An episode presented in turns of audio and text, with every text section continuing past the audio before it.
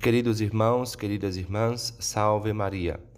Hoje é 6 de junho, décimo domingo do tempo comum, e o evangelho de hoje é o de São Marcos, capítulo 3, versículos de 20 a 35.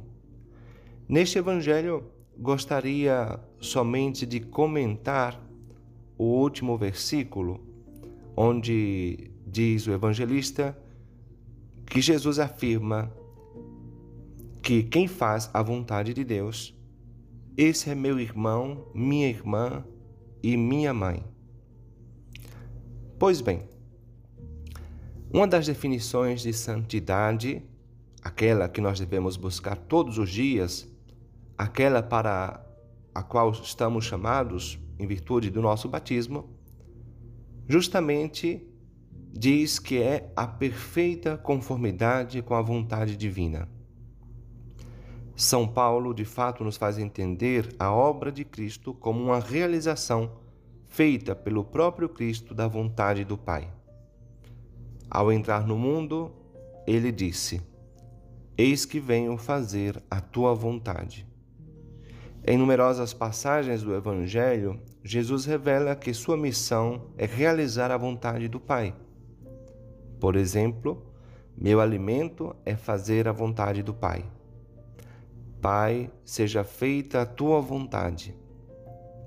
Se é possível, afasta de mim este cálice, contudo, seja feita a tua vontade.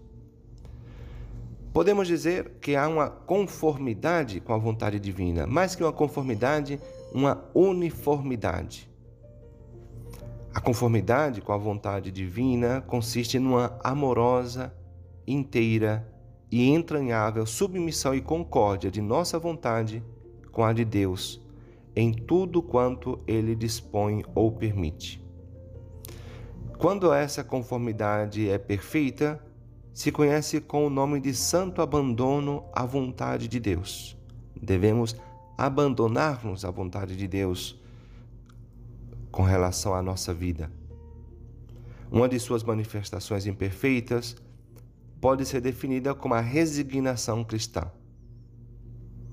A conformidade perfeita, porém, com a vontade divina ou santo abandono, tem por fundamento a caridade. A pessoa que ama se submete à vontade da pessoa amada porque é o amor que leva à união de nossa vontade à vontade de quem nós amamos. Esse santo abandono é feito de um grau elevado de caridade que tem as almas mais avançadas na vida espiritual. Quais são os princípios teológicos desse santo abandono? Nada pode acontecer sem que, desde toda a eternidade, Deus não o tenha previsto querido ou pelo menos permitido. E Deus não pode querer nem permitir coisa alguma que não esteja conforme a finalidade que ele propôs na criação. Quer dizer, com a manifestação de sua bondade e de suas infinitas perfeições, e com a glória do Verbo encarnado, Jesus Cristo, seu Filho unigênito. De fato, de São Paulo, aos Romanos, sabemos que todas as coisas contribuem para o bem daqueles que amam a Deus, daqueles que, segundo seus desígnios, foram chamados e perseveram no seu amor. Deus quer sim que a nossa vontade esteja unida à sua. Dizia São Maximiliano Maria Kolbe que a santidade consiste na união de duas vezes, duas letras vezes uma minúscula e outra maiúscula, isto é, na união de nossa vontade à vontade de Deus.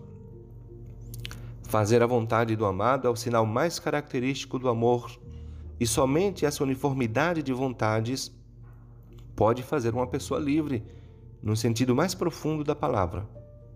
Como dizia Santo Agostinho: ama e faz aquilo que queres.